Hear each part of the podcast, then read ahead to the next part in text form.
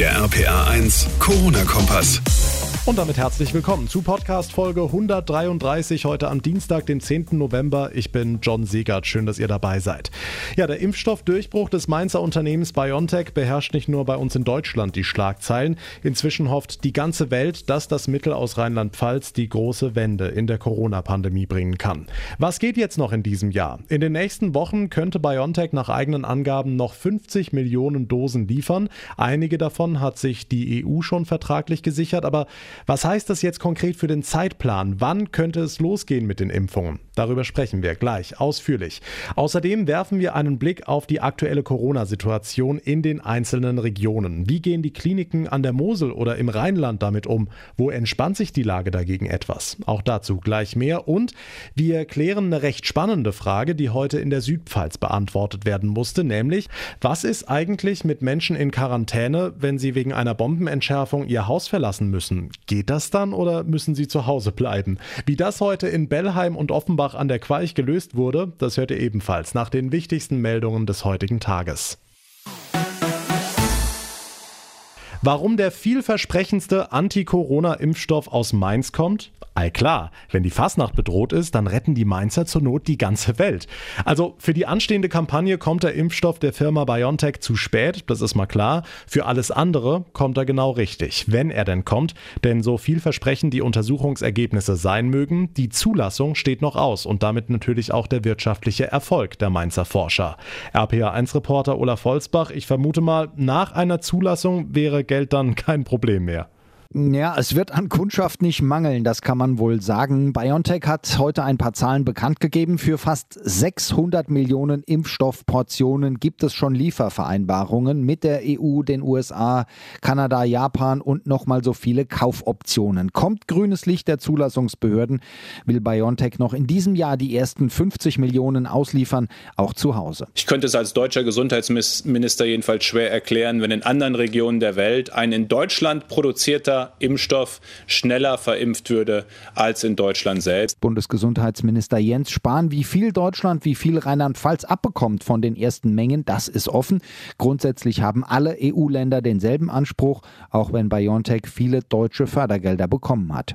Okay, und werden wir dann alle mit dem BioNTech-Präparat geimpft? Ja, es gibt noch andere Kandidaten, auch noch längst nicht zugelassen, aber wer immer das Rennen jetzt macht, der Bedarf für mehrere Impfstoffe ist ja locker vorhanden. Insofern, BioNTech darf sich selbst ein bisschen auf die Schulter klopfen und das hat der Chef Uhur Shahin heute auch getan. When that decision was made, we went all in. We devoted considerable resources, both in terms of time and attention, human resources and also capital towards addressing this challenge. Als wir uns damals für die Impfstoffforschung entschieden haben, sagte er, haben wir alles auf eine Karte gesetzt, haben Zeit, Arbeitskraft und Geld investiert, um uns dieser Herausforderung zu stellen. Gut gemacht, kann er sich heute sagen.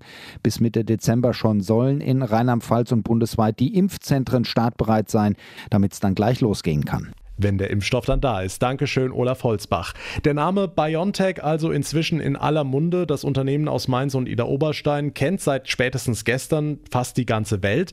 Da können wir in Rheinland-Pfalz schon ein bisschen stolz sein, oder? Hinter BioNTech steckt vor allem einer, Ur Shahin, 55 Jahre alt. Er ist der Vater des deutschen Impfwunders, so nennt ihn heute die Bild. RPA1-Infochef Jens Baumgart über den Mann, der über Nacht zum bekanntesten Wissenschaftler aus Rheinland-Pfalz geworden ist. Vor gut 50 Jahren kam Uhur Shahin als kleines Kind mit seinen Eltern aus der Türkei nach Deutschland, lebte zunächst in Köln, studierte dort Medizin und vor zwölf Jahren gründete er in Mainz mit seiner Frau die Firma BioNTech. Wir haben das Unternehmen gegründet, weil wir, weil wir ein großes europäisches Pharmaunternehmen aufbauen wollten. Erzählt Shahin im Interview mit der AZ. Nicht gerade bescheiden für ein kleines Unternehmen, aber nur so geht's, sagt Shahin. Eigentlich ist er ein Wissenschaftler Marke Drosten. Sachlich, angenehme Stimme, nicht emotional. Jemand, der den Ruhm nicht unbedingt sucht, aber, und das unterscheidet ihn von Drosten, er sucht den Erfolg, auch den wirtschaftlichen Erfolg. Sein Motto? Wir wissen, dass bestimmte Probleme nur durch Innovation gelöst werden können. Apropos Innovation, ursprünglich war BioNTech vor allem in der Krebsforschung aktiv. Die Corona-Impfstoffentwicklung hat den Plan ein bisschen durcheinandergewirbelt. Wenn wir es schaffen, einen Impfstoff äh, ähm, zuzulassen, dann wird das natürlich auch als Beschleunigungsfaktor unsere Krebstherapien positiv beeinflusst. Positiv beeinflusst ist schon jetzt der Aktienkurs von BioNTech. Der ist nach den neuesten Erfolgsmeldungen gleich mal um 13 Prozent nach oben geschossen. Infochef Jens Baumgart über den BioNTech-Gründer Uhr Shahin. Vielen Dank. Knapp 800 Neuinfektionen in Rheinland-Pfalz heute. Der Zuwachs fällt wenigstens mal nicht größer aus als zuletzt. Die Hoffnung lebt also, dass die Lockdown-Maßnahmen irgendwann ihre Wirkung zeigen. Andererseits, die Zahlen steigen und sie steigen auch an den rheinland-pfälzischen Schulen. Über 200 Klassen oder ganze Jahrgänge sind in Quarantäne, zehn Schulen sind komplett geschlossen. Die Schülervertretung in Kaiserslautern schreibt heute in einem offenen Brief ans Ministerium, wir haben Angst, wir können nicht am Weiter wie bisher festhalten halten. RPA1-Reporter Marius Fraune. In Mainz hat sich die Ministerin heute geäußert. Was machen wir? Zurück zum Homeschooling? Nee, das nicht, jedenfalls nicht jetzt sofort. Wir bleiben beim Präsenzunterricht, sagt Bildungsministerin Stefanie Hubig, so lange wie irgend möglich. Aber sollten die Zahlen tatsächlich auch nach nächster Woche weiter steigen, werden wir uns eng mit äh, den Experten der Unimedizin beraten. Und eine weitere Maßnahme kann dann eben sein, dass die Oberstufen in ein Wechselmodell gehen können oder in Wechselmodelle gehen können. Die Schulen sind darauf vorbereitet und das wäre dann ein möglicher weiterer Schritt. Also zu Hause lernen für die Älteren, die ja nach allem, was man weiß, Infektionen eher weitergeben als die Kleinen. Überhaupt sagen die Experten, wenn das Virus in die Schulen kommt von außen, kann es meistens schnell gestoppt werden. Das Risiko ist also kalkulierbar. Hm, umgekehrt wollen die Lehrerverbände mehr Schutz. Gibt es denn dafür eine Idee im Ministerium? Na, die gibt's. Mehr Schutz mit Maske, heißt sie. Nochmal die Ministerin. Alle Lehrerinnen und Lehrer bekommen zwei hochwertige Alltagsmasken. Wir werden für besondere Situationen auch nochmal 200.000 äh, FFP2-Masken an die Schulen geben als Vorrat. Und für die Grundschulen, wo Lehrerinnen und Lehrer auch näher an, Schulen, an Kinder angehen müssen, stellen wir den Schulen Gesichtsvisiere zur Verfügung. Die sogenannten Face Shields, kein Ersatz für eine Maske, aber eine Ergänzung. Dazu gingen heute nochmal 500.000 Alltagsmasken und 50.000 Liter Desinfektionsmittel an die Schulen raus. Das Ministerium sagt, so wird es funktionieren. Rheinland-Pfalz bleibt vorerst also beim Präsenzunterricht. Trotz steigender Zahlen also noch keine Umstellung auf Fernunterricht, ist in der näheren Zukunft aber auch nicht ausgeschlossen. Die Infos von Marius Fraune. Vielen Dank. In der heutigen Ausgabe wollen wir uns mal die Lage in den einzelnen Regionen genauer angucken und starten an der Mosel. Die beiden Trierer Krankenhäuser haben sich im Kampf gegen Corona wieder zusammengetan. Heute hat das Gemeinschaftskrankenhaus seinen Betrieb aufgenommen. Dort stehen jetzt rund 20 Intensivbetten für den Notfall bereit. RPA1-Reporter Sebastian Hoffmann, das Ganze gab es ja so im Frühjahr schon mal, ne? Damals konnte man ja noch gar nicht so genau absehen, wie sehr sich Corona ausbreitet und wie viele Patienten am Ende auch im Krankenhaus behandelt werden müssen. Auch jetzt ist das wieder schwer zu sagen. Die Zahlen steigen zwar momentan nicht mehr ganz so stark an, trotzdem erwartet Brüderkrankenhaus-Chefarzt Tim Pifo erstmal keine schnelle Verbesserung der Lage. Also wir betrachten die aktuelle Situation auch mit Sorge. Ähm, die Zahl der Patienten, die intensivmedizinisch betreut werden muss, wird in den nächsten Wochen ansteigen. Man kann damit rechnen, dass wir einen, einen Höchstpunkt Mitte Dezember, Ende Dezember haben werden. Und ähm, da werden wir dann schon schauen müssen, ob die Kapazitäten, die wir jetzt vorhalten, tatsächlich ausreichen. Ja, und genau deshalb war es den Krankenhausbetreibern wichtig, jetzt zu reagieren. Grundsätzlich ist Stand heute aber erstmal genug Material da. Also Masken, Desinfektionsmittel, Beatmungsgeräte, Schutzkleidung, alles erstmal kein Problem. Schwieriger ist da die Personalsituation, weil sich da auch immer wieder Mitarbeiter anstecken und ausfallen. Oliver Zimmer ist der kaufmännische Leiter des Mutterhauses. Er hat logischerweise eher die Zahlen und die Finanzen im Blick. Er fordert Hilfe. Wir würden uns jetzt als Kliniken wünschen und auch erhoffen, dass wir das, was wir hier an Leistung bringen, wo wir auch in Vorleistung gehen, dass wir das über eine entsprechende Kompensationszahlung auf jeden Fall auch ausgleichen. Denn wir müssen eben sicherstellen, dass wir unser Personal zeitnah bündeln können, um dann eben auch die Behandlung der Covid-Patienten, insbesondere der intensivpflichtigen und beatmungspflichtigen Patienten hier ermöglichen zu können. Dankeschön, Sebastian Hoffmann. Auch im Rheinland haben Corona und der Lockdown ja fast alles runtergefahren, auch in den Kliniken. Operationen und Behandlungen wurden verschoben, aber das kann unter anderem für Krebspatienten schwerwiegende Folgen haben. RPA1-Reporterin Johanna Müßiger. Ja, genau davor warnen auch kanadische und britische Mediziner in einer neuen Studie. Schon ein Monat Verzögerung in der Krebstherapie könne das Sterberisiko um drei bis 13 Prozent erhöhen, so die Wissenschaftler im Fachblatt The BMJ. Hinzu komme aber auch die Angst der Patienten ins Krankenhaus zu gehen, erzählt Dr. Christoph Jacobi. Er ist Chefarzt im Dreifaltigkeitskrankenhaus in Wesseling. Der Patient selber hat die Angst gehabt, jetzt gehe ich ins Krankenhaus, vielleicht kriege ich im Krankenhaus dann Corona das ist ja noch schlimmer als der Tumor selber. Da warte ich lieber. Um dem entgegenzusteuern, gab und gibt es auch mehr digitale Angebote. Aber es ist wichtig, dass die normalen Untersuchungen, insbesondere die Krebsvorsorge, dementsprechend durchgeführt wird und sie sind sicher sowohl in der Praxis als auch im Krankenhaus. Ja, und das ist Jakobi besonders wichtig. Die Krankenhäuser haben unter anderem abgesonderte Corona-Bereiche, Security-Leute, weitere Corona-Tests eben, damit auch nicht Covid-19-Patienten sicher sind. Corona sei nicht wichtiger als andere Erkrankungen, sagt Jakobi. Die Pandemie ist sehr wichtig und wir müssen da richtig drauf reagieren. Aber andere Erkrankungen müssen eben auch behandelt werden und müssen diagnostiziert werden. Denn andere Krankheiten halten durch Corona ja leider nicht still. Danke, Johanna. Aber es gibt in der aktuell angespannten Lage auch gute Nachrichten, zum Beispiel aus dem Kreis Altenkirchen. Dort hat sich die Ausbreitung des Virus leicht abgeschwächt. Der Kreis liegt jetzt wieder unter der Warnstufe Rot. RPA1-Reporter Mike Fuhrmann. Die 7-Tage-Inzidenz lag zuletzt unter der Grenze von 50 gerechnet auf 100.000 Einwohner. Damit ist der Kreis Altenkirchen als einziger im Norden von Rheinland-Pfalz jetzt offiziell kein Risikogebiet mehr. Erstaunlich, denn erst kürzlich hatte der Kreis bei den Infektionszahlen landesweit mit an der Spitze gelegen, nachdem es bei einer Baptistenhochzeit zu einem größeren Ausbruch gekommen war. Landrat Peter Enders. Ähm, das hat funktioniert, dort die Kontaktnachverfolgung konsequent zu machen, konsequent auch die Quarantäne anzuordnen und zu überwachen. Das ist mit ein Grund, dass wir diese stabilen Zahlen haben. Klar ist auch, dass die fallenden Infektionszahlen ganz schnell zur Momentaufnahme werden können. Ich bin erfreut darüber ganz offen sagen. Und das ist aber kein Grund, sich auszuruhen. Sie wissen, ich bin ja selber von Beruf über 37 Jahren Arzt, lege da besonderes Augenmerk drauf, dass die Regeln eingehalten werden. Und ich kann der Bevölkerung hier bei uns nur danken, weil die große Masse der Bevölkerung hält sich an das, was geboten ist zurzeit. Natürlich verfolgt man auch im Kreis Altenkirchen die Entwicklung eines Impfstoffs.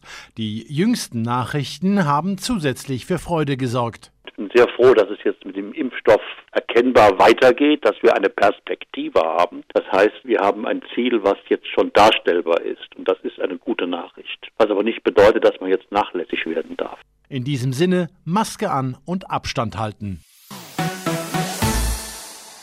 Wenn Weltkriegsbomben oder Granaten gefunden werden, dann müssen rund um die Fundstelle ja oft tausende Anwohner ihre Häuser verlassen. Aber was ist, wenn da Menschen drin leben, die derzeit in Quarantäne sind, die also nicht raus dürfen? Spannende Frage, die sich heute in der Südpfalz gestellt wurde. RPA1-Reporter Felix Christmann. In Offenbach an der Queich und Bellheim sind Granaten entdeckt worden und es musste evakuiert werden.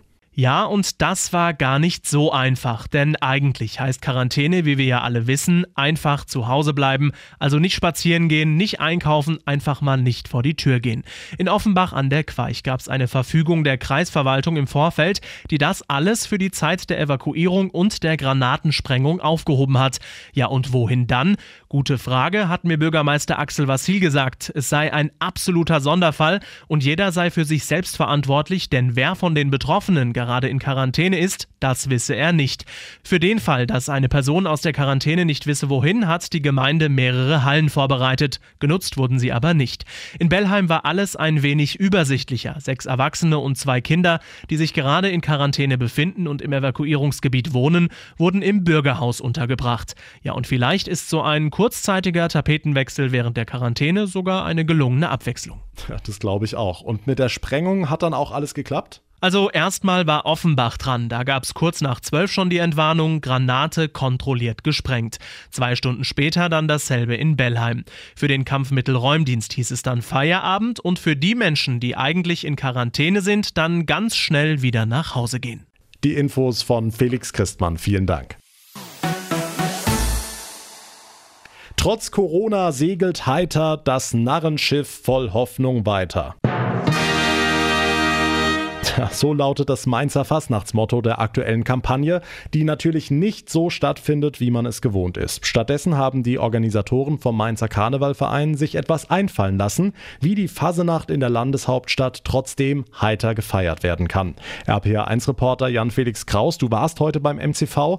Wie sieht das Programm denn aus? Ja, zunächst mal der 11.11., .11., so schade wie es ist, findet nicht statt. Keine Verlesung des närrischen Grundgesetzes, keine Party auf dem Schillerplatz. Das war wegen der Corona-Situation einfach nicht umsetzbar. Dafür gibt's morgen umsonst als Zeitungsbeilage die Nahalla, die älteste Fastnachtszeitung Deutschlands. Außerdem wird das Zugplakettchen in vielen Mainzer Geschäften verkauft. Und im Frühjahr dürfen wir uns dann auf die Posse, das närrische Theaterstück, freuen. Und ganz nebenbei sollen in der Mainzer Innenstadt auch noch mehrere Motivwagen stehen. MCV-Präsident Präsident Reinhard Urban. Das heißt, wir wollen eben zwei bis drei Motivwagen in der Stadt aufstellen, um zu zeigen, es ist Fasnacht und um zu zeigen, dass das Typische in Mainz die politisch-literarische Fasnacht ist. Die Motivwagen sind zwar noch nicht gestaltet, aber ich habe mir sagen lassen, Corona wird definitiv was mit der Gestaltung zu tun haben. Zu guter Letzt ist eine Online-Sendung geplant, die sogenannte MCV Fasnachtsshow. Das soll dann quasi ein Ersatz für die Saalsitzungen sein.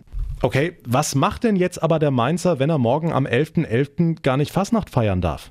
Ja, auf jeden Fall nicht auf den Schillerplatz gehen. Davon rät die Polizei dringend ab. Weil aber auch sonst keine Veranstaltungen geplant sind und die Gastronomie zu hat, glauben die Banden gar nicht dran, dass sich viele Leute dort tummeln werden. Ob trotzdem die richtige Fastnachtsstimmung aufkommt, die Mainzer bezweifeln es. Es wird welche geben, 50 Prozent sagen, oh nee, wir wollen es, ist gefährlich und 50 Prozent sagen, nein, die Fastnacht muss stattfinden. Ich glaube natürlich, dass die Fastnachtsstimmung eine andere ist, als sie sonst ist. Vielleicht ein Jahr später, wenn das alles wieder in normale Bahnen und lange Regeln gibt, glaube ich, dass er also ruckzuck wieder Helau und Hurra der Teufel los ist. Vielleicht kommen ja ein paar Leute und sehen sich bunt an.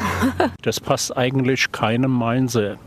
Äh, was will man machen? Ja, hauptsächlich aufs nächste Jahr warten, sagt Präsident Urban. Geduld ist nämlich das richtige Stichwort. Hier gibt es ja eine, das sage ich mal, sehr, sehr erfreuliche Nachricht, nämlich dass möglicherweise irgendwann in der nächsten Zeit, so sage ich es mal ganz vorsichtig, ein Impfstoff zur Verfügung stehen wird, äh, der dann natürlich vielen Menschen wieder ermöglichen könnte, dass man ganz normal sich trifft und dass man eben Fasnacht in der typischen Weise auch feiern kann. Alle Augen auf 2022, so ist es.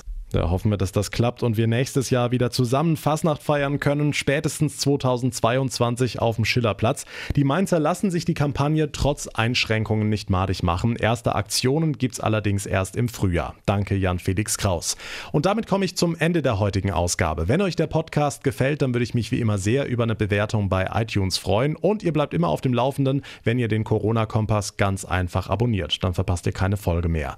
Mein Name ist John Segert. Ich bedanke mich ganz herzlich fürs Zuhören Zuhören. Wir hören uns dann morgen Abend in der nächsten Ausgabe wieder. Bis dahin eine gute Zeit und vor allem bleibt gesund. Der RPA 1 Corona-Kompass.